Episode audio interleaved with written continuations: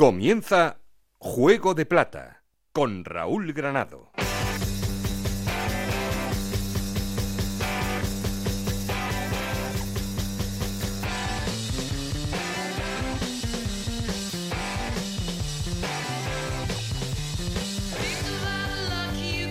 Hola, ¿qué tal? Bienvenidos a Juego de Plata, el podcast de Onda Cero en el que os contamos todo lo que pasa en Segunda División.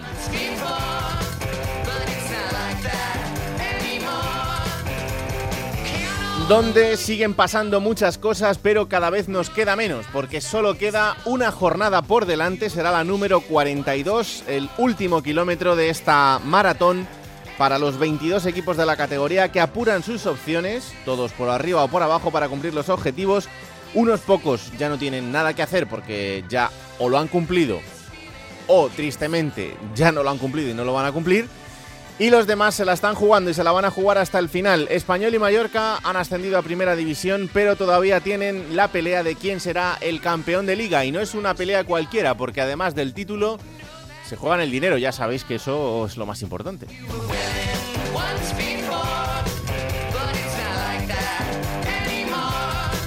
Leganés, Almería y Girona han certificado su clasificación para los playoffs de ascenso. Lo que tienen que hacer ahora en la última jornada es confeccionar las posiciones y tampoco es una cuestión cualquiera porque el tercero se enfrentará al sexto y el cuarto al quinto. Por tanto, esto es lo que tenemos que saber en la última jornada. Y lo más importante, ¿quién será el cuarto equipo que, que ocupe esa sexta posición y que acompañe a Leganés, Almería y Girona? Van a ser o Rayo Vallecano o Sporting de Gijón.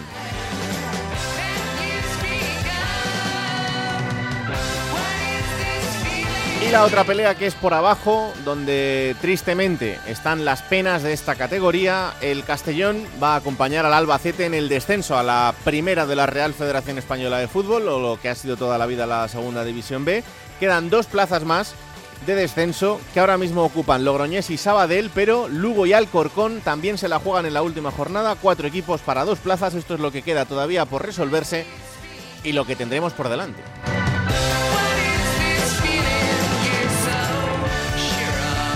Hoy es un día de bienvenidas y de despedidas, ahora os lo contamos todo, pero ya sabéis, queremos seguir en contacto con vosotros y para eso tenemos un perfil de Twitter que es arroba juego de plata y un correo electrónico juego de plata arroba gmail.com Aquí conmigo está el auténtico cerebro de este programa, Alberto Fernández, con Ana Rodríguez en la producción, con Nacho García, los mandos técnicos. No estoy solo porque... Esto es Juego de Plata, el podcast de Onda Cero en el que te contamos todo lo que pasa en Segunda División.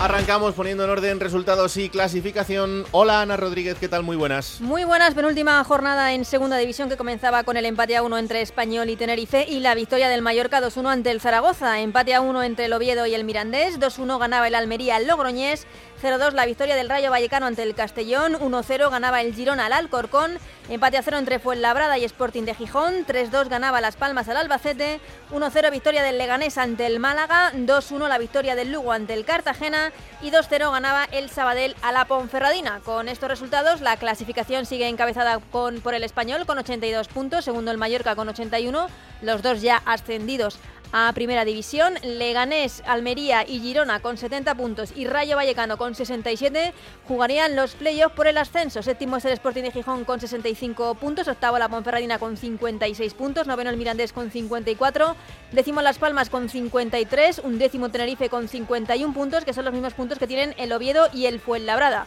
Decimocuarto es el Zaragoza con 50, 50 puntos, que son los mismos que tiene el Málaga. Decimosexto el Cartagena con 48 puntos. Decimoséptimo el Alcorcón con 45. Decimoctavo el Lugo con 44. Y en puestos de descenso, Logroñés también con 44 puntos. Sabadell con 43 puntos. Y ya descendidos, Castellón con 41 puntos y Albacete con 38 puntos. Se consiguió por fin el objetivo y de la Y que no pude estar yo la semana que viene, la semana pasada para celebrarlo. Bueno, bueno, ¿Eh? pero tenemos mía. todavía la semana que viene para cerrar todo lo que es la temporada eh, regular, porque luego nos faltarán los playoffs de ascenso, pero bueno, Ujú. eso ya será otra cuestión. Pero bueno, aunque pareja mentira, el Zaragoza debe celebrar la permanencia Sí. un año más en segunda división y Sí, el milagro de Jim, ¿no? Hay Claro. que celebrar el sí. milagro de, de Jim porque desde luego la segunda vuelta, bueno, la segunda vuelta no, desde que llegó Jim los números son los que son y la verdad es que hay que agradecerle muchas cosas. Veremos a ver ahora lo que pasa. Tendrá que seguir, ¿no? Supongo que sí, pero claro, si hay cambios de propiedad y esas cosas de las que se habla, a ver, habrá que esperar. Otro verano convulso por delante. Muy convulso, porque vamos, no sé si habrá cambios, pero jugadores hay que fichar y muchos. Y algunos se venderá, que además será ilusionante, pero bueno. Hay mucho canterano que lo ha hecho muy bien. Esto es así. Eh, alguno convocado con la selección española mm. sub-21 como francés, ahí que ha entrado en la convocatoria y, bueno, pues. Es que lo ha hecho muy bien. Eh, es lo que tiene, ¿no? Estos Con 18 años, ¿eh? Sí, estos momentos económicos de este tipo de equipos significa que si hay un canterano que lo hace muy bien y tiene ofertas, pues hay que venderlo porque... Sí, sí, salimos a canterano por año. Es lo que hay. Entonces, pues ¿qué le vamos a hacer, no? En fin. Pero bueno, lo importante es que el Zaragoza se va a quedar un año más en segunda y vamos a poder seguir disfrutando de, ese equipo y sobre todo de ese campo y de, de su gente, que, ya es importante. Gracias, Anita. Un abrazo. Hola, Alberto Fernández, ¿qué tal? Muy buenas. Hola, Raúl, muy buenas. Bueno, una jornada 41 de infarto, eh, con la mayoría de los partidos en horario unificado. Esa jornada que nos deja, como os decía en la entrada, con dos ascendidos a Primera División, Español y, Mallorca, mm, los dos en un punto, con lo cual en la última jornada se van a jugar el título, y Leganés, Almería y Girona ya clasificados para el playoff, Rayo Vallecano y Sporting jugándose esa última plaza, y por abajo descendidos Castellón Albacete y Sabadell, Logroñés, Lugo y Alcorcón, cuatro equipos peleando por dos puestos eh, para ese descenso. De lo de arriba, ¿qué es lo que más te ha llamado la atención en esta penúltima jornada? Uf, que les ha costado mucho ganar a todos. quizá la Almería el que menos, que al minuto 2 ya marcó Sadik, pero yo creo que la tónica de los partidos de playoff puede ser esa. Eh, resultados más o menos cortos, sufridos, de equipos que ninguno va a ser muy superior al otro en los partidos. Y para mí ayer ya fue el tipo partido de playoff. Tanto el de Castellón como el de el Sporting, como el de la Almería, como el del Leganés, creo que el del Girona también. Creo que todos son partidos ya muy modelo playoff y creo que es lo que vamos a ver bueno, ojalá me equivoque, ¿eh? porque lo que queremos es ver goles, pero intuyo que es lo que vamos a ver en los playoffs. Yo vi equipos muy serios. Es verdad que mm, el Leganés y el Girona prácticamente marcaron a la vez. Primero el Girona, luego el Leganés Justo, en el minuto 90 casi de, de partido, haciendo, bueno, pues eso, partidos eh, bien planteados, lo que pasa que con rivales que a pesar de, la clasificación, por ejemplo el Málaga no se jugaba nada con el Leganés, pero está haciendo un final de temporada eh, de los mejores equipos y, por eso al Leganés le costó eh, abrir la lata. Es verdad que tuvo ocasiones de gol para haberse estado más tranquilo en, el tramo final del partido y el Alcorcón que se está jugando la vida tampoco se lo puso fácil al, Girona. aguantó muy bien el Alcorcón. Sí, por cierto un Girona que tiene una baja importantísima porque ha perdido a Stuani para esta última jornada y en principio podría estar fuera también en el playoff, con lo cual va a ser una baja trascendental. A la Almería me recordó a ese Almería del mejor momento eh, en algunas fases del partido, aunque luego se atascó un poco con, el, gol del Logroñés y, parece que tuvo algún momento de duda, pero sí vi otra vez a ese equipo rápido, ese equipo ágil que hace las cosas bien. Es que con Rubi yo creo que hemos visto el primer partido fue este Almería que tú dices, el último ha sido lo mismo, pero ha tenido dos partidos en medio que ha recordado al peor Almería de José Gómez. Vamos a ver, yo creo que va a llegar bien el Almería, va a llegar con el equipo preparado. Creo que el Rayo mm, hizo buen partido, o sea, porque fuera el Castellón y acabase de descender, precisamente por eso tenía mucha más complicación. Mm. Y creo que el Rayo se engancha en cuanto a tono físico al vagón de los otros equipos. Para mí el que se queda un poquito descolgado es el Sporting, porque creo que le falta un poco de ambición a David Gallego. El Fuenlabrada, ya sabemos qué equipo es, que es un equipo muy correoso, que no es nada sencillo eh, ganarle los partidos al Fuenlabrada, pero para mí el Sporting mm, creo que ahora mismo está un pasito por detrás de los otros. En cuanto a ambición, no sé si en tono físico, incluso eh, Yuka, que estaba de dulce en cuanto a portería, tampoco lo está ahora mismo. Veremos, ¿eh? Queda una jornada todavía para el playoff, pero si se engancha el Sporting va a llegar un poco más cojo y creo que el Rayo ahora llega mejor. Vamos a ver, ¿no? En eh, la última jornada el Lecanés tiene que jugar en la Romareda frente al Zaragoza, como decíamos, con el Zaragoza que ya ha conseguido esa, esa permanencia. El Almería tiene que enfrentarse al Sporting en el Molinón. Este es el gran partido que puede marcar eh, para ambos equipos, para uno la posición en el playoff y para otro entrar o no, aunque el Sporting no depende de sí mismo porque el Rayo Vallecano juega en casa frente al Lugo. Eh, al Rayo le vale ganar para estar metido dentro de ese playoff y el Girona tiene que visitar Cartago Nova para enfrentarse al Cartagena, que también ha conseguido ya la permanencia en segunda división. Y esos son los partidos que tienen que afrontar los equipos que están en ese playoff. Para mí el partido de Vallecas creo que es el partido de la jornada. Porque lo que se están jugando, sí, hay un. Eh, se mide en Sporting Almería, pero el Almería, bueno, ya tiene el playoff matemáticamente, querrá ser tercero, pero podría ser ese el partido. Pero para mí el Rayo Lugo es el que más, porque el Rayo mm.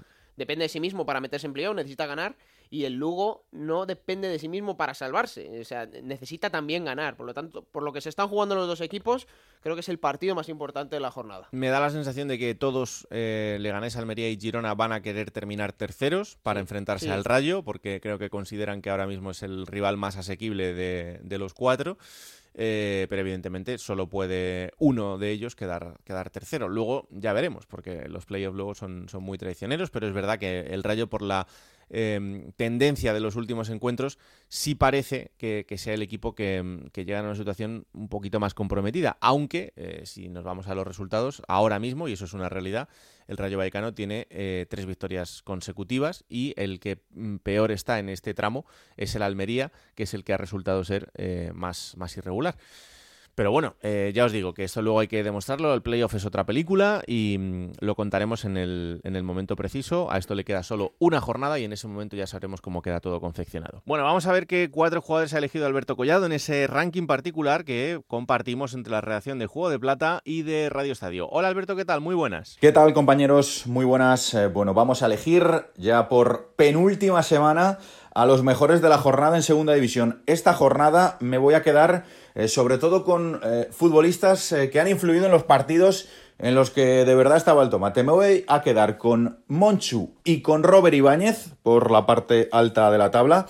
Con Monchu, con el futbolista del Girona, que en el 87, acabando el partido, anotaba ante el Alcorcón un gol que le da matemáticamente el playoff al conjunto Gironi. Y también con Robert Ibáñez, con el futbolista del Lega, del Leganés, también en el 88, acabándose prácticamente el encuentro entre el Málaga, otro gol que vale un playoff. Y ahora mismo, conforme está la cosa, que se lo digan sino al Sporting y al Rayo Vallecano, eh, conforme se ha puesto todo esto de caro, pues la verdad es que estos goles eh, valen oro. Y por la parte baja de la tabla me quedo con dos hombres que también han sido importantes, fundamentales en esta jornada, sobre todo y principalmente con Gerard Valentín, con el futbolista del Lugo, que hacía un doblete ante el Cartagena para a esta hora salir del descenso. Es verdad que el Lugo lo va a tener muy complicado para mantener la categoría en la última jornada, pero eh, había que hacer los deberes esta semana y gracias a Gerard Valentín principalmente el Lugo los ha hecho. También ha hecho los deberes el Sabadell con un tanto de Stoichkov ante la Ponferradina.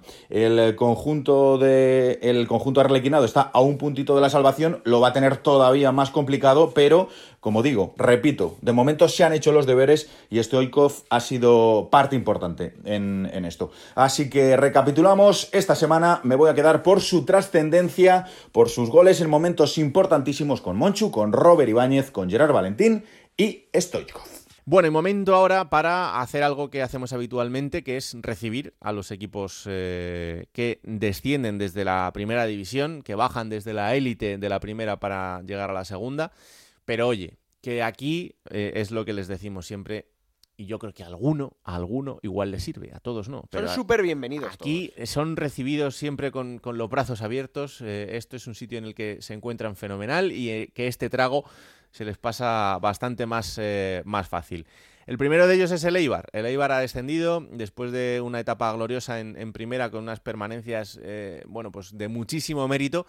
El equipo Ibarres vuelve a, segunda división y el año que viene será uno de los equipos punteros, de eso no tengo ninguna duda. Compañero Íñigo Taberna, ¿qué tal? Muy buenas. Hola, ¿qué tal Raúl? Alberto, muy buenas. Bienvenido a Juego de Plata. Esta es tu casa para bueno, siempre decimos lo mismo, para el menor tiempo posible, ojalá. Eh, hay otros ejemplos de, gente que ha pasado por aquí un añito y luego han escapado otra vez, pero aquí vas a estar muy a gusto siempre. Yo ¿eh? quiero hacer un Paco Muñoz o un José Agustín oh, Gómez. ¿eh? Claro, claro, claro, claro, Cortita, cortita y al pie. Claro, claro. Ese es el ejemplo. No, pero el Eibar cierra unos años en, primera que han sido buenísimos, para, sobre todo para la consolidación de un equipo humilde y, para el crecimiento ¿no? de, un club que, le ha servido muchísimo estos años. O le ha servido, por ejemplo, Raúl, para reformar Ipurúa entero. Hmm. Fíjate cómo estaba Ipurúa cuando el Eibar subía a primera y cómo está ahora totalmente reformado, modernizado, 8.000 espectadores. también ha renovado el anexo, donde entrena, por ejemplo, el equipo femenino ha proyectado una ciudad deportiva, ha modernizado el club, o sea, le ha servido para mucho este paso por primera, para eh, hacerse un hueco, ¿no? En el fútbol mundial, no solo en el, en el nacional, ¿no? Porque mucha gente se ha hecho accionista de Eibar, ahora que está en primera, lo sigue, eh, tiene seguidores por todo el mundo, le ha servido para mucho al, al Eibar, ¿eh? este paso Mm. por- y para que se conozca a Eibar, que es una localidad de tan solo 27.000 habitantes, fíjate, ¿eh? en el corazón de Guipúzcoa. No, no, y que al final este tipo de, de equipos eh, te ponen en el mapa una ciudad y Eso es. y es un, un espejo y, y, desde luego un escaparate turístico para muchas ciudades que, es súper importante, ¿no? Y, más en una circunstancia como la que estamos ahora. Em, la llegada a Segunda División deja mucho trabajo por hacer en cuanto a la confección de la plantilla, ¿tú crees? Sí, sí, sí, va a haber un- una reforma total, eh, una auténtica revolución, como adelantaron ayer en rueda de prensa la presidenta Amaya Gorostiza y su mano derecha, el consejero delegado Yolanda Lulacia. Primero, nuevo director deportivo, Mm. porque deja el cargo Fran Gargarza tras 10 años. Suena César Palacios, el ex del Numancia y de Osasuna. Nuevo entrenador, estamos a la espera de que Mendilibar haga oficial su marcha de, de la entidad armera tras seis temporadas seguidas en, en el banquillo. En cuanto a nombres de entrenadores, todos muy vinculados al Athletic. Ciganda, Iraola, el propio Joseba Echeverría. Ese es el perfil de entrenador que podría buscar el, el Eibar para la próxima Mm. temporada. Y en cuanto a plantilla, se van a quedar muy pocos, Raúl y Alberto, de, de la actual plantilla del Eibar. Por ejemplo, el primero en salir ha sido ya Quique García, que se marcha a Osasuna porque algunos de estos jugadores tienen una cláusula que les libera de su contrato en caso de descenso. Quique García, Inui, Sergi Enrich, Cote. Hablamos de, de algunas eh, fichas que son muy altas para la segunda división y además el Eibar quiere, eh, sobre todo, rejuvenecer la plantilla porque era muy Claro. veterana eh, la, que, la que estaba en primera. Sí, la verdad es que los cambios habían sido pocos en estos Eso últimos es, tiempos y, eso y eso es probablemente también lo que haya lastrado un poco al equipo, ¿no? Porque eh, también la tendencia de un entrenador de mucho tiempo, con el trabajo de Mendilibar, que ha sido fantástico en, Sí. en el Eibar, eso es, eso es innegable, pero, pero bueno, al final todo acaba desgastándose un poco y, y muchas veces dentro del vestuario lo que se necesita es eso. También, ojalá que el paso por segunda, como ha servido en otros equipos, sirva para que el Eibar... eh, saque y se nutra de, de la cantera y, y saque eh, jóvenes Sí. promesas eh, más que buscar cedidos de jóvenes de, de otros equipos, que, que empiece a, a sacar jugadores de ahí, ¿no? Que al final también es eh, en lo que se basa la ilusión de la gente. Pero fíjate, fíjate. Raúl Íñigo, que el Eibar ha sido uno de los equipos en primera división que más y mejor ha mirado al mercado de segunda. Hmm. Era un Sí, equipo que estando en sí. primera se reforzaba con tres o cuatro piezas que destacaban en segunda. O sea que ese mercado lo tiene bien rastreado. Pero los Lo últimos complicado dos es años no acertado, ahora. Eso es, no ha acertado, porque en su día fichó, por ejemplo, a, a Jordán, fíjate el rendimiento que ha dado Jordán, Mm. eh, fichaba a ese tipo de jugador que despuntaba en, en segunda y que luego le valía para primera. Pero es que estas últimas temporadas no ha acertado con ese perfil. Por ejemplo, Edu Espósito o Quique González, que vinieron del Deportivo de La Coruña, no han dado el rendimiento que, que se esperaba. Este año han rendido bien Quique García, Brian Hill y Dimitrovic. Y Mm. ninguno de los tres va a seguir en el Eibar la próxima temporada. Claro que sí. Mira, Dimitrovic, uno que fichó del Alcorcón, precisamente. ¿no? sí, Destacó sí, sí, en sí, segunda portero división. del Alcorcón. Sergi Enrich, cuando marcaban el Sí, Numancia, lo eh, ficha el Eibar. Rubén Peña, cuando subió con el Leganés, lo ficha el Eibar también. O sea que ha hecho muy buenas incorporaciones. Lo complicado es hacerlo ahora, claro. Primero de los equipos recibido. Eh, poco a poco iremos contando cómo se va confeccionando este proyecto de Eibar en segunda, equipo puntero para la categoría la próxima temporada y ahí iremos viendo cómo, cómo se va armando el equipo armero. Íñigo, bienvenido y muchas gracias. Un abrazo luego, luego hablamos de otro equipo que tienes por ahí ya también, en la categoría. Sí. Venga, vamos ahora hasta Valladolid. Este lo tiene más reciente, eh, porque hasta hace poquito estaba por aquí. Lo que pasa que, claro, el gallito se fue a primera y ahora, Ay, pues, que no quería volver. ahora tiene que volver al redil. Hola Héctor Rodríguez, ¿qué tal? Muy buenas. ¿Qué tal, chicos? Buenas tardes. Voy a, voy a confesar una cosa a nuestros oyentes, y Sí. es una cuestión interna, y, y lo digo, ¿eh? Eh, Nosotros tenemos nuestros grupos de WhatsApp en Onda Cero, como en todos los trabajos del mundo, y hay uno dedicado y se llama así Juego de Plata, ¿no? Y yo hace tres años, cuando el Real Valladolid ascendió, les dije, chicos, no sé por qué, pero no me voy a ir. Y después de la primera permanencia dije, no me voy a ir todavía. Y después de la segunda permanencia, a pesar de que Ronaldo dijo esto de que en cinco años quiero llevar al equipo a la Champions y todas estas cosas, dije, casi que me quedo otro rato, ¿eh? Y no me salió fíjate, aquí estoy otra vez. Cosas Bueno. del destino, ¿no? Claro, ¿Qué se dice? te la has pasado muy bien en, en primera, pero hay que volver a, hay que volver aquí. Hombre, la verdad es que el tramo final de la temporada para el Valladolid ha sido, ha sido triste, ¿no? Porque es cierto que se podía intuir desde hace tiempo que, esto podía ocurrir, pero el haberlo tenido cerquita hasta el final pues hace que, sea un poco más agónico ese, paso final por la primera, más eh, al final también lo que puede ser ese, ese adiós de Sergio, eh, esa rueda de prensa de Ronaldo con eh, esas dudas en cuanto a que no había estado presente en, los últimos partidos, en fin, entramos en un momento en, que es bastante trascendental, que es el de armar el proyecto de una manera concienzuda para que el paso por segunda, como decíamos con Íñigo, sea el menor posible resumen rápido de lo que ha sido el descenso, se ha empeñado el Real Valladolid, ¿eh? se ha empeñado y, al final lo ha conseguido, porque fueron eh, los ocho primeros partidos sin ganar, los últimos doce partidos de liga sin ganar, son rachas eh, que te llevan directamente y te condenan directamente a la categoría. Tal vez lo más triste es lo que decías, ¿no? la salida de hombres importantes de los últimos años, que yo creo que han hecho un trabajo fantástico en el Real Valladolid, como son Sergio González como entrenador y Miguel Ángel Gómez como director deportivo, que se marchan por la puerta de atrás y, y con la sensación de fracaso absoluto. Y yo entiendo que no ha sido así, que no sea así por, primero, los condiciones económicos con los que trabajaron antes de la llegada de Ronaldo, no hay que olvidarlo, y después porque han conseguido la permanencia eh, con unos miembros muy sencillos y con el presupuesto más bajo de la categoría prácticamente dos años consecutivos. Y curiosamente el año donde se busca siempre ese salto de calidad es el año del fracaso.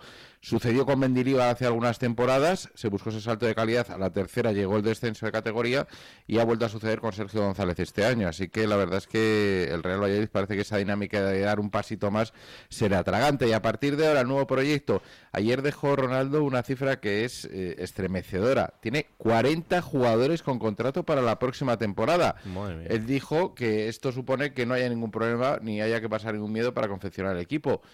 Yo veo el lado contrario. Yo veo que hay muchos jugadores eh, que aunque haya una rebaja sustancial de sus contratos con el descenso a categoría y así están estipulados, pero hay muchos jugadores que ahora mismo están fuera de mercado para el Real Valladolid. Un, futbolista como Orellana, te pongo un ejemplo claro, o como el israelí Son Weisman, que fue contratado a golpe de talonario el pasado verano, son jugadores que desde mi punto de vista, aunque serían perfectísimamente válidos, por supuesto, en la parcela deportiva para el que sea nuevo entrenador del equipo, económicamente no sé si son capaces de sostener por el Real Valladolid. Y dar salida a este tipo de futbolistas puede ser un quebradero de cabeza. Pero vamos, ya te digo que en cuanto al proyecto, entre los que tienen actualmente contrato en el equipo y los que están cedidos por prácticamente la mitad de los equipos de segunda división, tenemos a 40 jugadores del Real Valladolid con contrato para la próxima temporada. Héctor, eh, dijo Ronaldo que el objetivo del Valladolid tiene que ser ascender directo el año que viene, estar en los puestos de ascenso directo.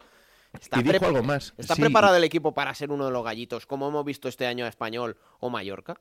Debe serlo por la exigencia del entrenador, porque del presidente, perdón, porque yo creo que no solo dijo eso, dijo el que se contrate como entrenador y como director deportivo sabe que el objetivo es ese. Es decir, el entrenador que venga va a tener encima de la mesa el converso. Vale, tú quieres ser entrenador del Valladolid, pero tú tienes que terminar entre los dos primeros clasificados. Y esa exigencia de partidos, sabiendo, como sabemos nosotros, lo que supone jugar en segunda división, a mí me parece de partida ponerle un peso muy importante sobre la espalda del nuevo mm. entrenador. Es que eso lo hemos visto en el español este año, porque ni Mallorca hablaron de ese objetivo. No, ¿eh? no, para nada. Aquí el único que tenía esa presión inicial era, era el español. Es verdad que Mallorca y Leganés pues eh, también lo estaban, lo estaban sufriendo, pero, pero el, más claro y más evidente era el, caso del, español. Y luego, en cuanto a la confección de la plantilla, una cosa importante y es que eh, yo lo he visto en, en algunas temporadas, en, en, el caso particular del Rayo, que es en el que estoy más encima, que muchas veces tienes plantillas con jugadores absolutamente contrastados en el descenso y con jugadores que tienen contrato, que tienen muchas dudas de si quieren seguir o no en el equipo, pero que al final el contrato les acaba atando. Y luego esas plantillas no te dan un rendimiento a lo mejor eh, necesario como para ascender, porque luego la película es un poco diferente, ¿no? Yo siempre he estado en contra de, de, la opinión que dice que hay jugadores para primera y jugadores para segunda. Yo creo que los buenos jugadores, da igual donde jueguen, que te van a sacar adelante los partidos, pero sí es cierto que si el jugador ya empieza eh, quedándose en el equipo sin tenerlo del todo claro, me parece que es el, primer paso como para empezar a ponerte las cosas complicadas de inicio, por lo menos. Yo, sí que opino que este año el Valladolid no va a hacer fichajes, porque no va a hacer fichajes porque ya los tiene en casa, y que las dudas y, las incógnitas se, van a establecer en cuáles de los que estaban este año en la plantilla van a seguir o no van a seguir el próximo año. Y, ahí va a haber, yo creo, cambios notables en la, en la confección de la plantilla actual, porque efectivamente lo que dices, ¿no? Eh, es verdad que un jugador puede brillar de primera a segunda, pero si no lo tienes claro, y hay ciertos futbolistas en la plantilla del Valladolid que, que solo quieren jugar en primera división y que su mente está en jugar solo con los grandes y que verse relegados a segunda, pues igual te encuentras con, con algo que no pretendes o que no querías a principio de temporada. Em, también te digo otra cosa, hablando de los objetivos y, demás historias, ¿no? Y de, poner eh, el listón alto o bajo. El año del meteórico e histórico ascenso de Mendilibar, donde se mm. bataron todos los registros, y un 23 de abril, cuando la liga terminaba en junio, ya estaba en primera división matemáticamente el equipo, aquel año la plantilla se hizo para no bajar a Segunda División B, tal cual. Sí, sí, me acuerdo. Y con ese equipo se batieron todos los récords, ganaban todos los partidos de calle. Mm. El 23 de abril, insisto, dos meses antes de terminar la liga ya estaba matemáticamente en Primera División y fue un año de locos. O sea, que al final nunca dar con la tecla a la categoría de plata es muy complicado, muy difícil, mucho más de lo que se ve y, que no sé si entiende lo que es realmente, porque nunca ha estado en esta situación, una gran estrella como Ronaldo, que esa es otra de mis dudas. Bueno, pues tendrá que rodearse bien de la gente que, que se lo explique y que le haga entender ciertas cosas que a lo mejor no entran dentro de su planificación, pero bueno, os iremos contando poco a poco cómo se va formando también este proyecto del Real Valladolid. Héctor, bienvenido y tenemos tiempo por delante. Un abrazo fuerte. Chao, un abrazo chicos, hasta luego. Y la tercera ciudad eh, también es otro que vive en una montaña rusa, porque... Bueno, este nunca se ha llegado a ir. No, no, no. Es una gran noticia eh, que ahora vuelva con dos equipos, porque significa que el año que viene vamos a tener una vez más ese derby aragonés que nos gusta tanto, algunos más que a otros en, en la categoría. Ojalá dentro de poco pueda volver a ser en, primera división, pero el tercer equipo descendido de primera a segunda es el Huesca. Hola Rafa Feliz, ¿qué tal? Muy buenas. Hola Raúl, muy buenas. A ti no tengo que darte la bienvenida porque tú eres de la casa. Yo llevo más años que el programa en segunda división. Claro, yo fíjate, eh, estoy rezando para que Anita no se jubile sin ver al Zaragoza en primera. Hombre, por favor. A Anita le quedan para jubilarse 40 años pues todavía. Por, eso, por eso lo digo, precisamente. Habrá, que esperar un poquito, pero yo espero que no tanto. Así que nada. Em, el Huesca vuelve a segunda. Es verdad que lo del Huesca probablemente ha sido el final eh, más triste porque lo tenían en la mano y al final pues no han podido rematar ese, ese trabajo de Pacheta desde que llegó al, equipo que ha sido fantástico en este, en este tramo final del año y, por eso pues eh, el bajón creo que es el, el, más grande de los tres equipos porque es el que, el que más cerquita lo tenía. Sí, la verdad que fíjate que a, mitad de año, allá en el mes de enero, cuando se va Michel, del, técnico de la Sociedad Deportiva Huesca, estaba en descenso y vamos, todo el mundo no apostaba a nadie ya por el Huesca.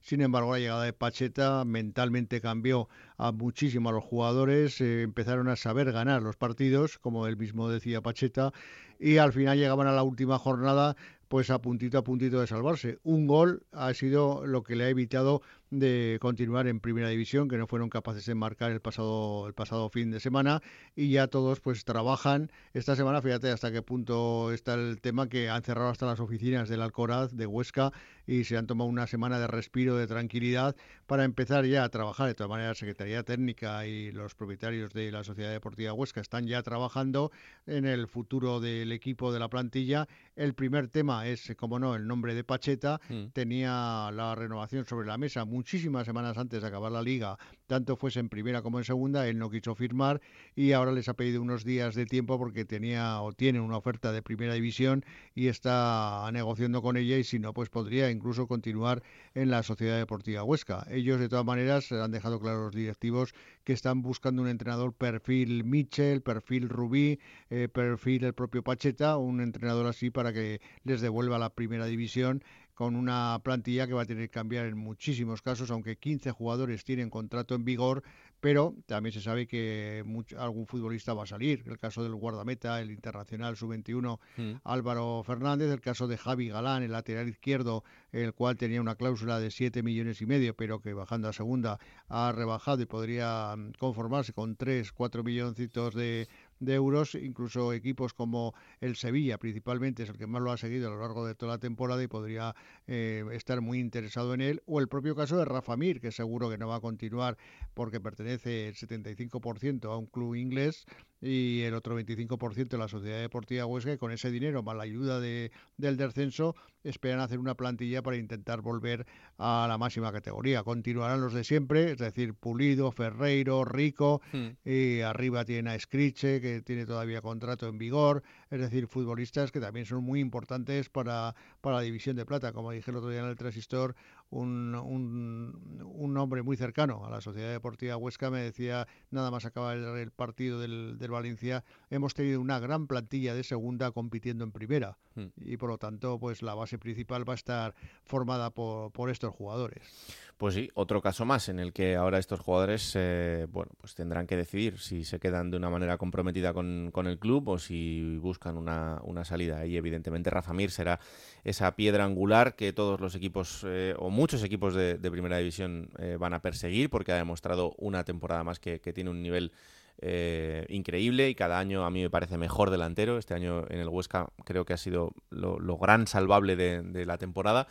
Y, por ahí, bueno, pues evidentemente yo creo que sus días en Huesca han, terminado. Pero en fin, os iremos contando también cómo se va armando este proyecto Oscense. Ya habéis visto que en los tres casos hay que empezar por el entrenador y a partir de ahí, pues eh, ir sabiendo todo lo demás. Rafa, eh, ¿qué otra temporada aquí con el derby aragonés? Un derby aragonés y un placer estar aquí, como siempre, con vosotros, pues hablando de la segunda división, que es muy, muy interesante. la, que se juega y fíjate que se llega a la última jornada con todo todavía por decidir, sobre todo en la zona evidentemente de abajo, ¿no? Pero una temporada muy... Y, por cierto, Ana, que el Zaragoza, novena temporada va a empezar en segunda división. Y ojo que como ha dicho ella se habla mucho de posibles inversores de gente que puede llegar pero de momento Arierta lo que tiene claro que 18 o 20 millones tienen que ser para él y luego que se hagan cargo la deuda que son otros 100 pues ya me dirás donde vamos a encontrar ese jeque ¿no? que quiere hacerse cargo del Real Zaragoza y de la situación, menos mal que siempre está la cantera. Ahí, está el caso de Francés, como ha dicho ella, que va a la selección sub-21 con tan solo 18 años y que puede ser una de las ventas del verano del Real Zaragoza. Bueno, pues Antes de despedir a Rafa, déjame hacer una pregunta picajosa. Rafa, ojo. ¿El zaragocismo se alegra del descenso al Huesca o, o, mm, no? Ahora que, no nos, ahora que no nos escucha mucha gente, ¿no? Pues sí, se alegra. Pero por tener el derby, claro, por tener el derby. Sí, y, que vuelva la gente a los campos, porque la, que la recaudación será importantísima ese día. Tanto en Huesca como en Zaragoza, en los dos sitios. Ya te digo. Gracias, Rafa. Un abrazo. Un abrazo para todos. Bueno, estos son los tres equipos que vienen desde primera división hasta segunda, pero es que hay otros cuatro que vienen con una ilusión tremenda, porque vienen desde la segunda B, además la última segunda B hasta la segunda división. Son cuatro, Real Sociedad B, Ibiza, Burgos y Amorebieta. Empezamos por el primero, que es el filial de la Real Sociedad. Íñigo, ahí estamos. Increíble, ¿no? Increíble lo que ha hecho Xavi Alonso y, sus jugadores. Un equipo muy, muy joven. El veterano de la plantilla era Alex Pecharromán, el capitán de 24 años, que por cierto podría irse al Athletic.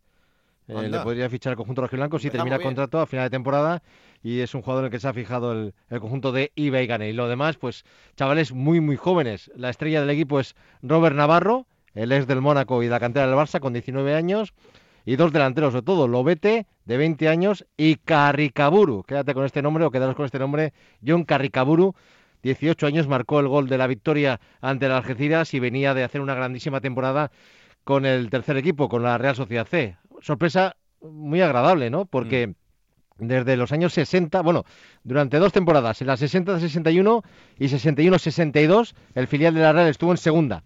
Y luego tuvo que volver a tercera porque el primer equipo bajó a segunda división. Así que 60 años después, eh, la gente de, la Real va a volver a, beber, a ver partidos de segunda de su filial y es algo pues histórico aquí en Donosti y en Guipúzcoa. Y, no, y sobre todo también eh, lo que significa para un equipo como la Real, que confía muchísimo en la cantera y que lo, ha demostrado, em, tener a su filial en segunda supone que esos chavales no tengan que dar un salto tan grande de categoría, ¿no? Y al, eh, tener una formación que, va a ser estupenda de un año, en un nivel competitivo eh, absolutamente superior y que eso eh, significa que van a estar muchísimo más preparados, si ya lo están, para dar el salto al, primer equipo. Fíjate, porque la idea de la Real durante muchas temporadas era ceder jugadores a segunda, como dices tú, para que se curtieran en esa categoría, por ejemplo, si van a, a Leibar o a otros equipos de segunda, y luego dar el salto a, la primera. Ahora ya se, reduce ese camino y hay que recordar también ¿no? la reglamentación, que siendo menor de 23 años hmm. puede subir al primer equipo. ¿eh? Eso es que esa era la duda que se tenía aquí, que igual no interesaba subir a segunda porque no se podía reforzar el primer equipo con chavales del Sanse, sí se puede, si eres menor de 23 años, puedes subir a, reforzar el primer equipo, así que todo cuadra, todo cuadra y también había duda de dónde se tenía que dónde tenía que jugar el Sanse en segunda y esa se está resolviendo, el equipo lógicamente va a jugar en la Noeta, porque pues, fíjate, puedes jugar contra el Sporting de Gijón y pueden venir 3000 seguidores de, de, la Mareona, ¿no? no, sé Si, no sé si eso va a ser bueno para los chavales, porque a lo mejor, bueno, pues eh, También. Eh, verse en ese escenario eh, igual supone un extra de presión que, que, no sé si les va a venir bien o no, pero desde luego competitivamente puede ser brutal. Em, en este caso, igual que en el resto también, em, ¿qué crees que pasará con Xavi Alonso? Porque evidentemente su trayectoria es innegable como futbolista, ahora como entrenador empieza su camino y por lo que sabemos empiezan a llegarle también otro tipo de ofertas. Hace unos hace un mes o hace mes y medio ya anunció la Real la renovación de su contrato, o sea que todo apunta a que va a seguir al frente del equipo la próxima temporada. Él está súper ilusionado, ha disfrutado un montón esta temporada y en sus últimas declaraciones dice que, que él va a seguir al frente del equipo la próxima temporada en Segunda División. Fíjate también lo que supone para él, ¿no? Eh, venía de entrenar, si no recuerdo mal, al infantil, ¿no? En, en el Real Madrid y, las últimas dos temporadas al, filial de, la Real y ya está en segunda división. Una carrera meteórica, ¿no? Como, como entrenador y un gran reto por delante, ¿no? Para, tanto para él como para la Real de intentar consolidar al, al filial en segunda división, algo que es muy complicado, no en vano el Castilla, el Barcelona B o la TTB se han quedado en el camino en estos playoffs. A mí no me extraña que Xavi Alonso se, plantee seguir porque Segunda División lo hemos visto estos últimos años, es un nido de grandes entrenadores que luego acaban llegando a Primera División, o sea, donde se curten muchos es en Segunda División, hmm. que es una categoría muy complicada. Alberto, tú fíjate lo que tiene la Real ahora mismo, ¿eh? perdona que te corte. Y Manol en el primer equipo, súper consolidado, pero si se tuerce por lo que sea la cosa, tienes a Xavi Alonso en el Sanse. Claro, claro. No, no, desde luego. No es, un, salto tan tan grande. Es un modelo increíble, con alguien que, conoce el equipo perfectamente y que, conoce la casa y que tiene un nivel de, exigencia brutal. Con lo cual, bueno, pues vamos a ver si Xavi Alonso continúa en el filial y el año que viene podemos disfrutarle en la categoría, que será una gran noticia, eh, no solo para la Real Sociedad, sino también para, para el resto de los equipos de, Segunda División. Yo, yo lo que no sé, por preguntarle a Íñigo si ve capacitado el equipo, cómo lo ve para aguantar, porque Raúl, los últimos años los filiales que ha habido en segunda división, el Barça, el Sevilla Atlético, eh, se acabaron cayendo. El Bilbao Athletic también en 2016 se acabaron cayendo y sufrieron mucho la temporada para mantener la categoría. Claro, no sé si hasta qué punto eso es bueno y si tú ves, Íñigo, al equipo capacitado para, para al menos no sufrir. Es una auténtica incógnita, ¿eh? Como decía Raúl, el escenario es totalmente diferente de jugar en Zubieta ante mil espectadores a, a jugar en Anoeta con una afición rival con miles de seguidores es un equipo muy joven. La Real no va, no va a cambiar su filosofía, es decir, no va a fichar jugadores, entre comillas, veteranos para reforzar al Sanse, es decir, va a seguir tirando de la cantera de jugadores con una media de edad en torno a 20, 21 años y, veremos a ver si son capaces de competir. Eh, todo lo que logre el Sanse en segunda será un éxito aunque sea el descenso, porque para la formación de esos jugadores, de cara a poder jugar en el primer equipo, siempre será una ventaja, ¿no? Jugar en segunda a tener que hacerlo en segunda B. Así que es una auténtica incógnita, la iremos resolviendo, ¿no? Jornada a jornada. Eso es, y con la ilusión de esos chavales que lleguen al fútbol profesional y con muchísimas ganas de, verles ahí, de irles conociendo también. Íñigo, muchas gracias, un abrazo. Un abrazo, a los dos. Ahora que decía Íñigo eso, Raúl, yo recuerdo el Rayo Majadonda hace unos años, cuando le tocó jugar en el Metropolitano la primera parte de la temporada. Claro, era un escenario magnífico y estaban los 3.000 aficionados del Rayo cantando y se oía de maravilla, pero tú le preguntabas a los jugadores y preferían jugar en el Cerro del Espino, un campo más pequeño donde ellos se sintieran más cómodos.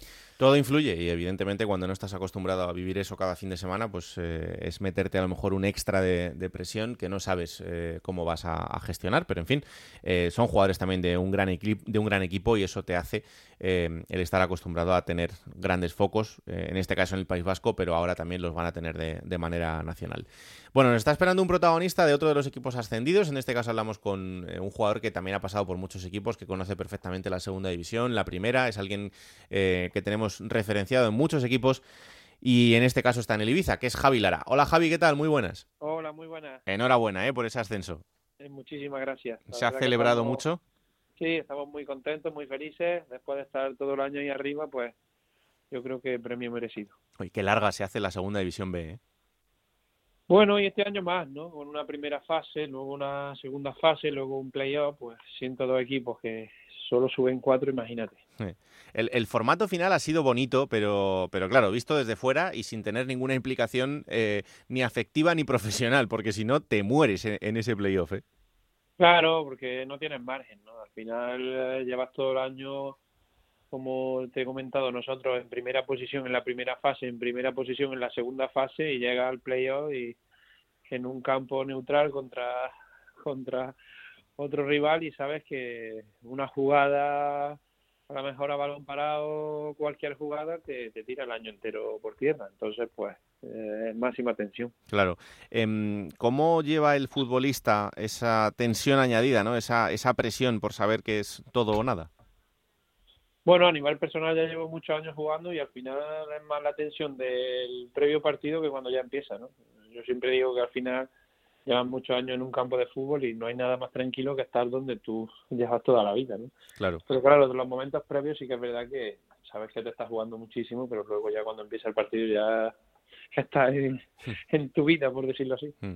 Eh, es cierto que tú tienes una gran experiencia y que ya sabes perfectamente de qué va esto, ¿no? Pero eh, imagino que ahora también en, en, estos días estás, estás viviendo en tus compañeros esa, esa ilusión, esas ganas de, de verse en el fútbol profesional. Sí, por supuesto. Yo creo que todos somos conscientes de que la segunda vez es un auténtico pozo, que siempre lo ha sido y este año con 102 equipos pues era un pozo aún más hondo, por decirlo así, y bueno, hemos sacado la cabeza, es bueno para todos y hemos puesto el nombre del Ibiza y de, todos los, los jugadores que formamos el equipo, pues yo creo que lo hemos puesto digamos, a, a, disposición de todo el mundo. Es que eh, muchas veces nosotros nos quedamos solo con lo que significa que, que un equipo pueda ascender y, y, lo que eso conlleva para, para la afición, para la ciudad, pero en el caso del jugador eh, puede suponer un cambio drástico en su carrera, ¿no? El llegar al, fútbol de élite, el ponerse en el escaparate, el tener un contrato que le permita tener al menos unos años tranquilos, el tener oportunidades de trabajo a partir de ahí importantes, es que es, mucho lo que está en juego. Por supuesto, yo lo decía antes de los partidos que nos cambiaría la vida por ejemplo, antes del Madrid-Castilla yo lo tenía muy claro y lo decía. A estos chavales no les cambia la vida, pero a nosotros sí. Claro. Y es así, ¿no? Te, te ponen el escaparate, tanto si continúa en el equipo en segunda división o no, ya, ya vas por delante que tiene un ascenso, por lo tanto una gran temporada y te abre puertas. Ah. Oye, el año que viene en segunda ya hay que hacerse fuertes ahí en, en la aldea Gala, ahí en, en la islita, eh, a recibir a la gente y a, a prepararles allí un, una encerrona buena, ¿eh? Bueno, Ibiza tiene muchas ganas de fútbol, ¿no? Desde el primer día que, llegué aquí cada vez ha ido creciendo más la, afición por el fútbol y ahora pues imagínate mucho más. Entonces yo creo que con gran ilusión se van a vivir aquí buenos domingos de fútbol, sí. Llegáis a, una segunda división que quizás sea la mejor segunda división de Europa. Eh, cada año con, con, mejor nivel y con mejores equipos y con una igualdad tremenda, ¿no? Lo hemos vuelto a vivir esta temporada en la que ninguno ha, se ha podido relajar mucho porque cualquier equipo le ponía las cosas complicadas, o sea que una competición que es durísima, la verdad.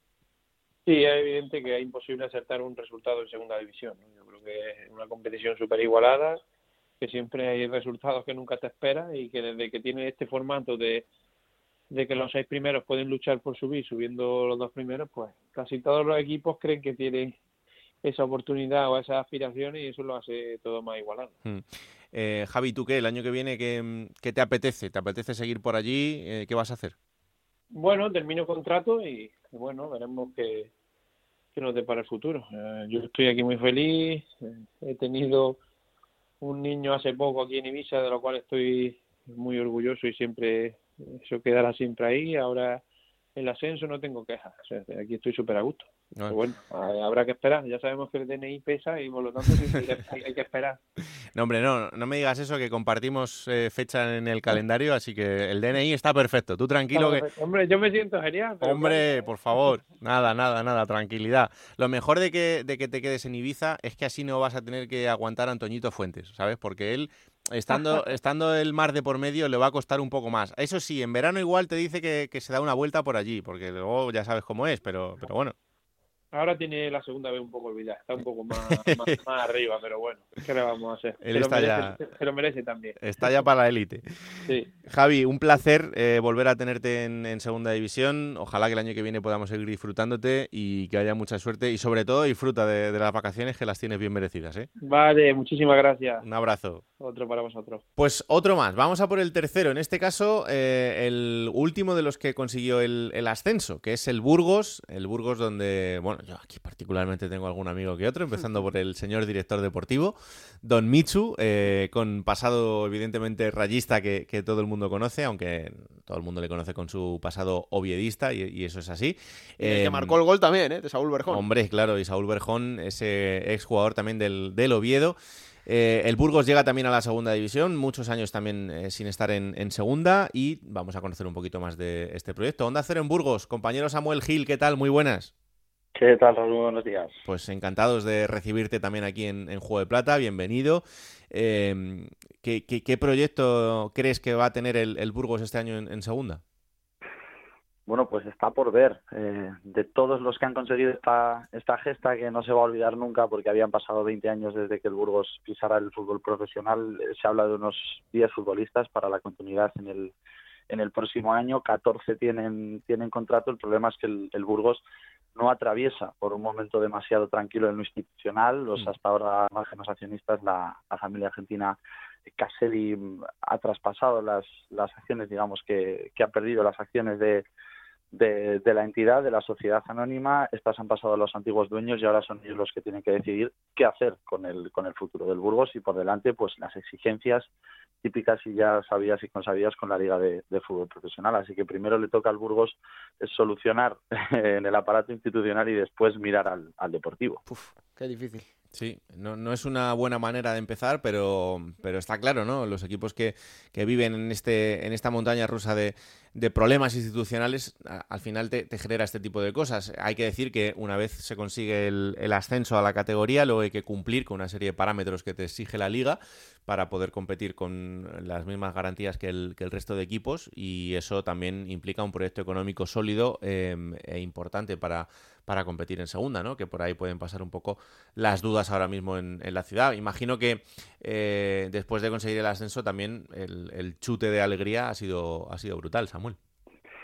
Ha sido una locura. Estamos, yo creo, en una nube. No sé si terminamos de, creérnoslo, porque, mm, como decían algunos aficionados, ¿no? En, la previa y en el post, allí en, Almendralejo, de los 2.000 burgaleses que se dieron cita en las gradas del Francisco de la Era, no estamos acostumbrados a vivir cosas bonitas. La gente me decía, si solo sabemos sufrir, es que ahora no sé qué hacer, no sé cómo se celebra, ¿no? Son 20 años, cuatro de ellos en, tercera división, temporadas en segunda B, la mayoría amargas o agridulces, algún que otro playoff, el último en, Sevilla, en el Pizjuán ante el Sevilla Atlético en 2007. Ha pasado muchísimo tiempo y, ahora la gente está en una nube. Eh, ayer en el plantío, el recibimiento al equipo, lo mismo, veías abrazos, alguna lágrima en Almendralejo, yo creo que todos nos quedamos absolutamente secos y ha sido pues eso, eh, un chute como decías y, una alegría tremenda porque, porque yo creo que esta gente ya, ya lo merecía, ya nos tocaba.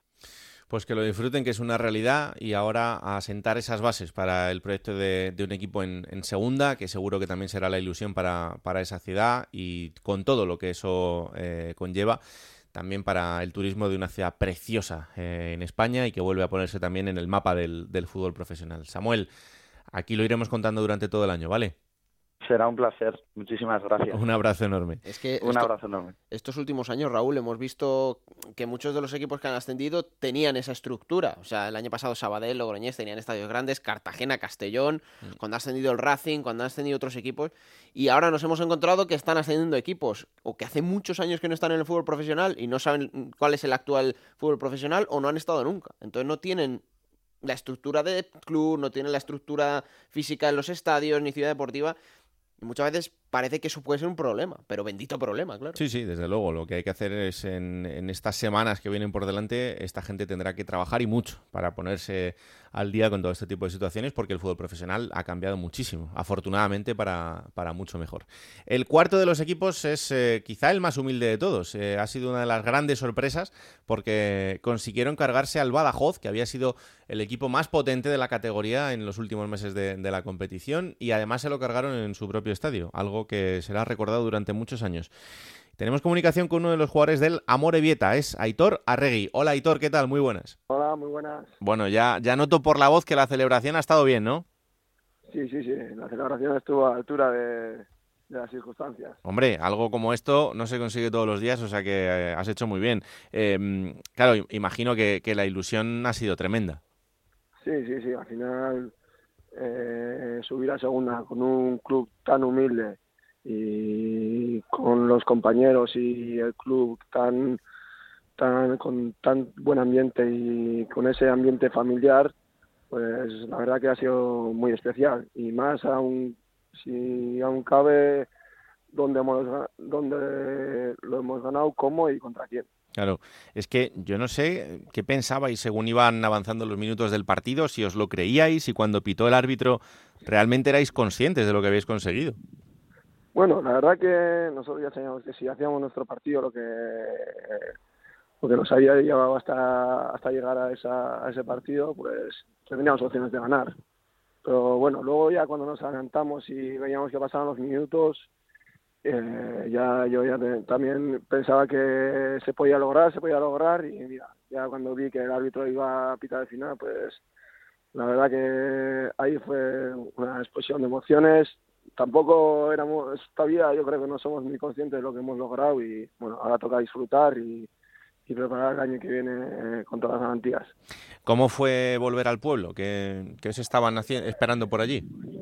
Bueno, aquí están esperando pues, los amigos y los conocidos pues, a dar la enhorabuena y, y la verdad que contento porque también eh, ver que gente cercana y se alegra por ti y por este logro y la verdad que todos muy contentos. Es que al final eh, vuestro triunfo es el, el, triunfo de los de los humildes, ¿no? Ese, ese triunfo de, desde un pueblo pequeñito, desde un pueblo eh, que cuida mucho a su gente y de repente estáis en el, en el fútbol de élite. Eh, tú lo decías, ahora hay que trabajar por, por poner al equipo en, la situación de tener un proyecto acorde a la, a la categoría. Mucho por hacer, imagino, en el club en, en estas semanas que vienen, claro. Sí, sí, sí, es un club humilde, al final con un presupuesto bajo en segunda B y, hemos demostrado que el dinero es todo, que a, veces la ilusión, la ambición y las cosas bien hechas pues tienen sus, sus logros. Y respecto al año que viene, pues el club ahora está, estará trabajando noche y día para para eh, crear un proyecto y, y competir el año que viene en segunda división. Eh, ¿Sabéis si vais a poder jugar en vuestro estadio? Porque es una de las cosas que, estábamos un poco dudando. No, eh, eh, tampoco lo sé, tampoco lo sé muy bien. el otro día hablamos un poco con el Presi sobre eso. Ellos dijeron que quieren apurar todas las opciones de poder jugar en nuestro campo porque al final para el pueblo y, y para, para toda, toda la zona de Morevieta pues sería muy bonito y, y pero bueno, todavía no saben, eh, saben que será difícil jugar allí, pero bueno, quieren apurar, todas las opciones.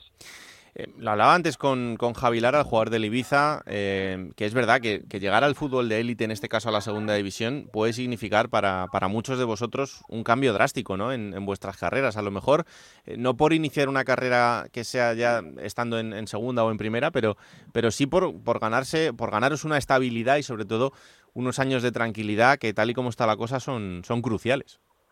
Sí, sí, sí, tienes toda la razón. Al final a muchos nos cambia la vida, eh, vamos a, al final vamos a pasar al mundo profesional. Ahora mismo estamos eh, en, un, en una categoría aficionada que está un poco en decadencia y mucha gente, muchos jugadores del equipo tenían eh, eh, otro trabajo. yo creo que al final dejaron un poco esa vida y sentirse como ya eh, 100% futbolista profesional. Claro que sí. Te vas a encontrar con tu, con tu Eibar en la categoría. Fíjate lo que ha cambiado el cuento desde que tú saliste de allí. ¿eh? Sí, sí, una pena, una pena. Eh, eh, prefería no encontrarme con ellos, pero bueno, será bonita esa vuelta de Purúa que, que tanto me ha dado y que tanto cariño me tengo al club. Aquello ahora es un club de primera y un estadio de primera, ¿eh? para que veas ¿no? lo que significa también estar eh, estos años en, en primera y, lo que ha cambiado ese equipo. Sí, sí, sí. Y el mérito que tienen de estar siete años en primera no, lo quita nadie. Un, un pueblo de 27.000 habitantes, de que eh, aguantar contra los todopoderosos ahí siete años, pues eh, ese mérito no, no, hay que quitarlo. Y ahora, pues bueno, eh, tendrán un presupuesto alto ya en, segunda y ya no será como el Eibar de antaño, ya será eh, prácticamente el rival a batir en segunda división. Claro que sí. Pues Aitor, que cuídate esa voz, celébralo bien como se merece estos días, que pases buenas vacaciones y ojalá que el año que viene podamos hablar muchas veces de, los éxitos del, de la Morevieta en la categoría, ¿vale? Vale, muchas gracias. Un placer, un abrazo. Otro, otro para ti. Bueno, pues ahí está, el recibimiento a los cuatro equipos que vamos a tener esta temporada en Segunda División. Y ahora un reportaje de fútbol desde Canarias, como siempre de la mano del compañero Yendi Hernández, en este caso, reportaje muy bonito, una iniciativa de camisetas por Palestina. Yendi Hernández. Es un gesto humano que no soluciona el conflicto, si bien mi único objetivo estriba en dar a conocer eh, el problema. Es el razonamiento de Ismael Miri Pérez, un canario de raíces palestinas que juega en la categoría regional preferente. Ideó crear un grupo de WhatsApp con su equipo, el Candela, para proponer saltar a calentar en los partidos con una camisa en tributo a Palestina. Él asumiría el plan, encargar la serigrafía, preparar y distribuir en el vestuario las camisas verdes con la bandera del país. El estreno de las camisas por Palestina tuvo lugar en la ciudad deportiva del Club Deportivo Tenerife, en el encuentro entre el tercer equipo del Tenerife, el Tenerife C y el Candela. Pues bueno, la idea nace porque a partir de las noticias yo me he dado cuenta de que la gente no, no sabía lo que estaba pasando. Ya no solo que no sabían la causa del conflicto, todo lo que ha sufrido el pueblo palestino, decidí saltar a calentar con esas camisas y sacarnos una foto, subirla a las redes sociales y a partir de ahí que los compañeros también la, compartieran el club tenemos la posibilidad de las redes sociales para compartir información, cosa que en 2014 cuando sucedió algo parecido en la franja de Gaza no se pudo hacer, no se pudo transmitir tanta información como ahora las redes sociales sí lo están haciendo. Entonces fue una forma como de, de colaborar la fotografía despertó debate a través de una cuenta en redes sociales. Se trata de Puente Humano, un colectivo que promueve la colectividad, los mensajes pacifistas norte-sur, los viajes o el fotoperiodismo comprometido. A sus 22 años, Ismael, el tercero de cuatro hermanos, creció pasando largas temporadas en Palestina. Allí el deporte es como algo totalmente secundario no como nosotros que entendemos nuestro ocio como algo importante en nuestra vida, tenemos que salir a hacer actividad física, deporte. Allí no, allí no hay medios, no hay campos de fútbol, los colegios a lo mejor no tienen esos espacios tan amplios. Hubo un proyecto que se intentó realizar, fabricar o elaborar un campo de fútbol artificial, pero no hay tanto, tantas instalaciones. Sí es verdad que en otras otras ciudades como Ramallah sí los hay, sí hay campos de fútbol artificial, pero la Franja de Gaza es una zona muy castigada y no es complicado que encuentres muchas instalaciones deportivas. Nacido en La Laguna, de madre canaria y padre palestino, Isma jugó en equipos como el Acodeti en Gran Canaria, el Sobradillo y el Barranco Hondo antes de integrarse en el Candela, en el sur de Tenerife. El entrenador, Frank Sosa, entiende la causa y además la apoya todo lo que sea una guerra, en una guerra no, no, hay bandos, hay víctimas nada más. Entonces, eh, nosotros en lo que podamos siempre colaborar con este tipo de cosas, eh, un integrante del equipo, pues sea una parte de, este conflicto y, esté viendo cómo su pueblo, bueno, pues sufre como sufre cualquier pueblo, ¿no? Pues evidentemente eso sensibiliza todo estamento social y el fútbol no, no es una cosa aparte. Mm, criado con la cultura y las costumbres del pueblo palestino debido a la referencia de su padre Rahab Miri, Isma mantiene relaciones con la comunidad palestina en Canarias. Para conocer el conflicto palestino-israelí, recomienda la sapiencia del profesor José Abu Tarbush, especializado en relaciones internacionales y docente en la Universidad de La Laguna. Isma es también un maestro en internacionalismo para los jóvenes, un embajador entre sus coetáneos. En Canarias, los compañeros y amigos me han sido curiosos, me han preguntado. Al contrario, creo que ha sido un plus, ¿no? De poder aportar algo también a, a la gente, de decir, no, pues soy de fuera o me siento de fuera y explicar un poco la historia, no mía, porque mi historia es normal, la historia de mi padre y la historia de, del pueblo palestino. Creo que ha sido muy enriquecedor, tanto para mí como para la gente que me rodea. Al final nosotros por decirlo así, tenemos esa pequeña tarea, ¿no? De, hacer ver al mundo de que Palestina existe y que hay un pueblo allí que no solo tampoco son bombardeos y guerras, es un, es un país precioso, tiene unas playas preciosas, la arena, la gente, los niños, hay que hacerlo ver. Su permanente contacto con su familia paterna explica el coraje de quienes conviven con el conflicto. Las llamadas a los tíos y primos están acompañadas de sonidos de guerra, de destrucción y de historias de resistencia. El contacto con todos, tengo mi, mis tías y hablo mucho con mis primos. Mis tías están repartidas, una está en Gaza, otra está en, en Ramallah, que es otra ciudad de Palestina, y otra está viviendo ahora en Jordania. Aparte de otros de mis tíos que también están por ahí repartidos, algunos en Argelia, otros en la franja de Gaza también. Mantengo el contacto con ellos. Bastante preocupado, lo tienes al lado de casa, lo escuchas, vives con miedo, evidentemente. Si es verdad que ellos allí han generado una capacidad de resistencia que la gente de aquí ni se imagina. Ya no solo por los ataques, sino el día a día de saber que a cierta hora no vas a tener luz, que te van a cortar la luz, que apenas hay agua potable, que apenas hay recursos. Es un pueblo que tiene una capacidad de resistencia enorme. Él ha querido involucrar no solo a sus compañeros de vestuario, sino a la directiva y al club. La presidenta del Candela, Miriam Delgado, no titubea a la hora de posicionarse, y es que el fútbol no tiene que ser profesional para servir de vehículo transmisor de valores de compañerismo, solidaridad y resolución de conflictos. Nosotros nos posicionamos evidentemente a favor de la paz, está claro. Y bueno, entendemos que, que hay que apoyar a alguien componente de nuestro club que bueno, que tiene sus orígenes allá. El fútbol une y ponemos nuestro granito de arena, que no es mucho, pero que entre todos logremos algo.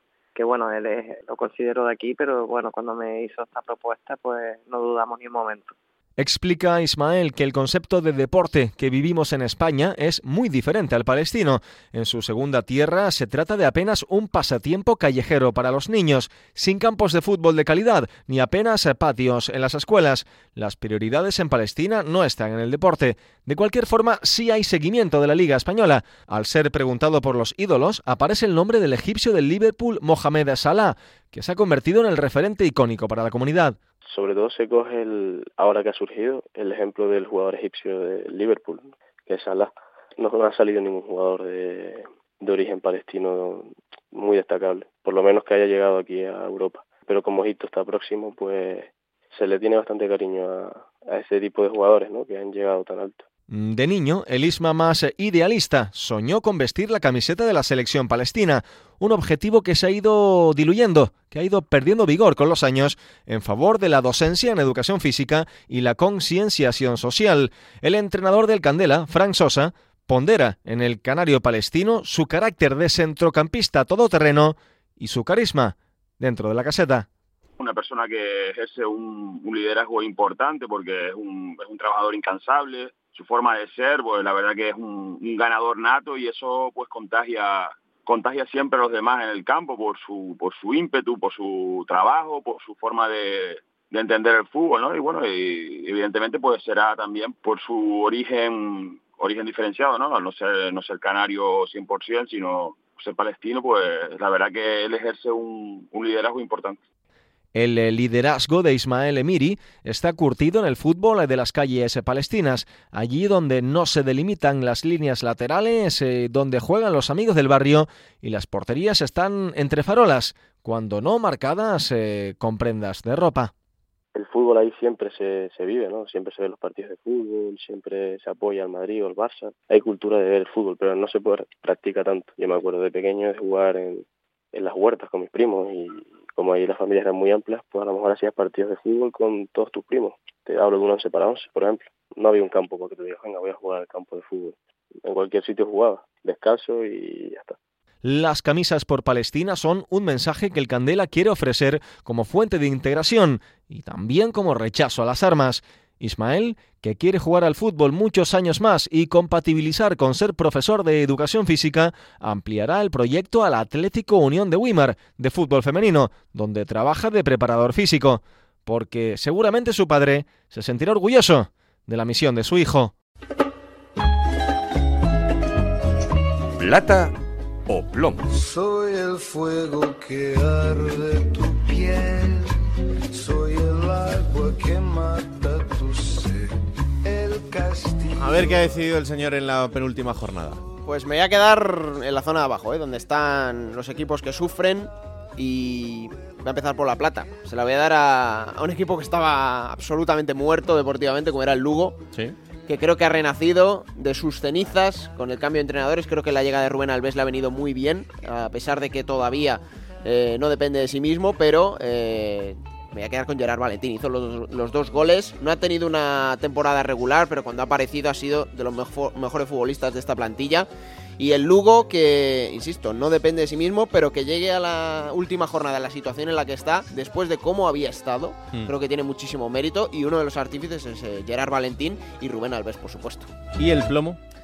El plomo eh, me entristece, eh, pero se lo voy a dar a, a la planificación deportiva del Castellón. Que el otro día, la semana pasada, conocimos la institución de Garrido al frente del equipo, segundo entrenador que había estado esta temporada. Creo que no se han marcado bien los tiempos en el Castellón. Era un equipo que hace, creo que cuatro o cinco jornadas, Raúl, estaba fuera del descenso. Sí, sí. Tenía como dos o tres puntos de ventaja y ha sido en el último mes cuando se ha caído totalmente. Y creo que eso ha sido un paso en falso crucial, porque el equipo ya está matemáticamente descendido y creo que no se han hecho las cosas para nada bien. Hay mucho enfado por parte de la afición del Castellón cómo se ha gestionado esta situación en el equipo, cuando, insisto, estaba salvado. Así que el plomo se lo voy a dar a esa planificación deportiva que ha sido pésima. la espada que guarda el caudal,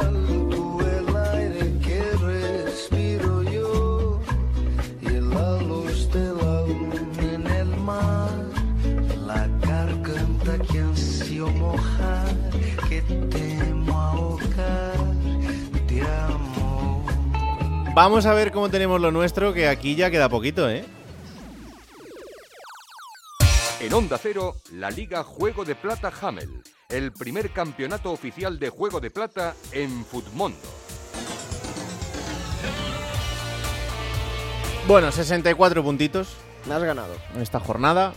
Eh, Jorge Cuenca me ha bajado un poquito el asunto y tomé una Dal también, porque claro, Un evidentemente... puntito Jorge Cuenca, le tengo Sí, yo también. Un puntito solo.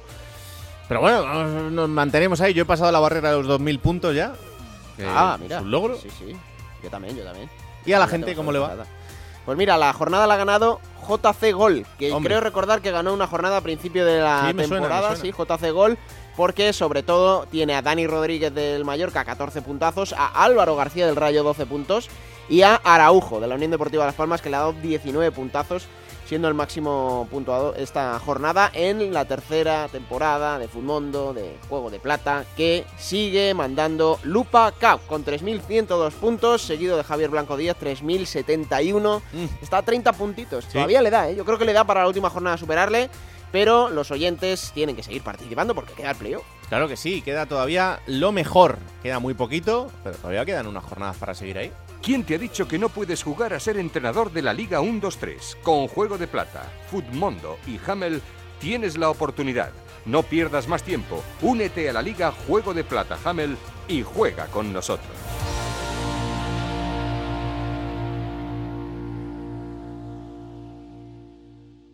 Y ahora, momento para coger esa máquina del tiempo que pilota Pablo Llanos para traeros los mejores momentos de los equipos de la categoría.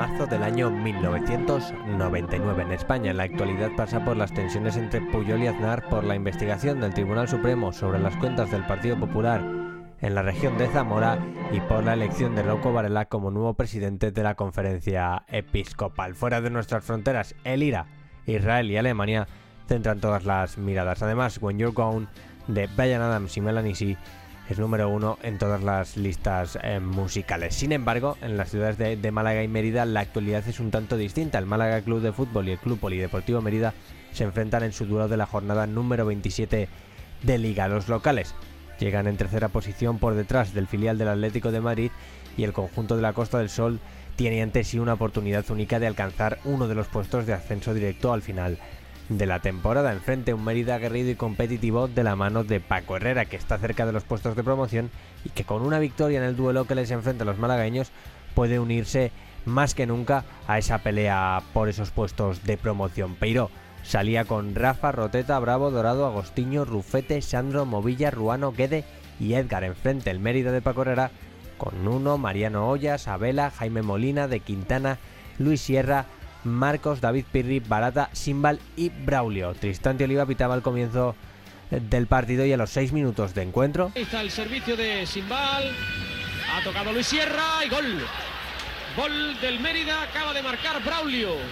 Pues la verdad es que en jugada de estrategia el Mérida acaba de empezar a complicarle el partido al Málaga Club de Fútbol. Gol de Braulio, minuto 6 de partido en la Rosaleda, Málaga 0, Mérida 1. 14 minutos después. El lanzamiento del portugués, salen uno, ¡ay, gol! Gol del Málaga con dedicatoria, feliz cumpleaños Cataña. Se lo dedica el autor del gol, el portugués Edgar. La jugada llena de portugueses, el que bota el córner, el que falla, que es el portero, y el que marca, que estaba ahí precisamente para eso, Edgar. Y 10 minutos después del empate. Ahora la jugada del Beria a la primera, Mariano para Simbal, atención, sale Rafa, gol. Gol del Mérida, gol de Simbal. Minuto 30 de partido en su primera mitad en la Rosaleda. Málaga 1, Mérida 2. Qué gran gol acaba de conseguir el Mérida. El partido llegaba 1-2 al descanso para los visitantes que se sentían cerca de la victoria y los puestos de promoción. Lejos de cambiar la situación, nada más reanudarse. El Mérida golpeaba de nuevo. Para Carlos Abela va a recibir David Pirri. Intenta marcharse de Rufete.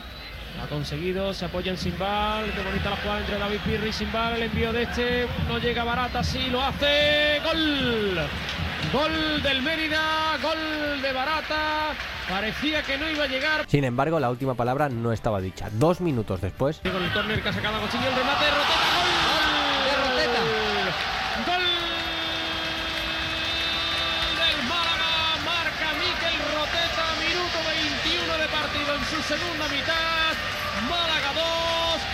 Málaga 2, Mérida 3, todavía hay partido en la Rosaleda. Y tres minutos después. El balón de Movilla, qué bonito para Aquino, el disparo. Gol de Rufete, empata el Málaga. Minuto 24 del segundo tiempo en la Rosaleda. Málaga 3, Mérida 3 y ahora más que nunca sigue quedando partido. Y finalmente. No, por la posición que está, parece que lo va a tirar por encima de la barrera. Atención Barroteta, gol. La tarde de Roteta. del Málaga, minuto 31 de partido en la Rosaleda, el Málaga culmina la remontada. Málaga 4, Mérida 3. El marcador no se movería más, el Málaga sería equipo de primera división, el Mérida no alcanzaría los puestos de promoción aquella temporada y lo demás, como se suele decir, es historia. Vamos con la próxima jornada, Alberto, será la número 42, es decir, la última. La última de la liga regular y que tiene un partido adelantado al próximo sábado a las seis y media en el Heliodoro, Tenerife, Real Oviedo. El resto para el domingo a las 9 de la noche, Albacete Fuenlabrada, Alcorcón Español, Cartagena Girona, Unión Deportiva Logroñés, Unión Deportiva Las Palmas, Málaga Castellón, Mirandés Sabadell, Ponferradina Mallorca, Rayo Vallecano Lugo, Zaragoza Leganés y Real Sporting de Gijón, Unión Deportiva Almería. No quería terminar este programa sin mandarle un abrazo enorme a toda la familia del Oviedo, eh, tras la pérdida de Francesc Arnau en los últimos días. Eh, el abrazo enorme para todos ellos, para su familia y también para todos los clubes en los que Arnau ha sido una figura importante, primero como jugador y ahora en este momento como director deportivo. Descanse en paz y un abrazo enorme para, para su familia. Esto es Juego de Plata, ya sabéis, el podcast de Onda Cero en el que os contamos todo lo que pasa en Segunda División. La última jornada la viviremos este fin de semana íntegramente en Radio Estadio. El domingo el resumen en el Transistor y aquí estaremos la semana que viene ya con todos los deberes hechos, con eh, todo confeccionado. Os contaremos qué dos equipos más descienden a Segunda División B, qué equipo finalmente acompaña a Girona, Almería y Leganés en el playoff y quién es el campeón de liga entre Español o Mallorca. Es decir, Muchas emociones, muchas alegrías, muchas tristezas por vivir en un fin de semana apasionante y luego estaremos aquí para contároslo. Esto es Juego de Plata, podcast de Onda Cero disponible cada martes a partir de las 5 de la tarde en ondacero.es para que os lo descarguéis, lo compartáis y le digáis a todo el mundo que existe este bendito programa que hacemos con tanto cariño. Que la radio os acompañe. Chao.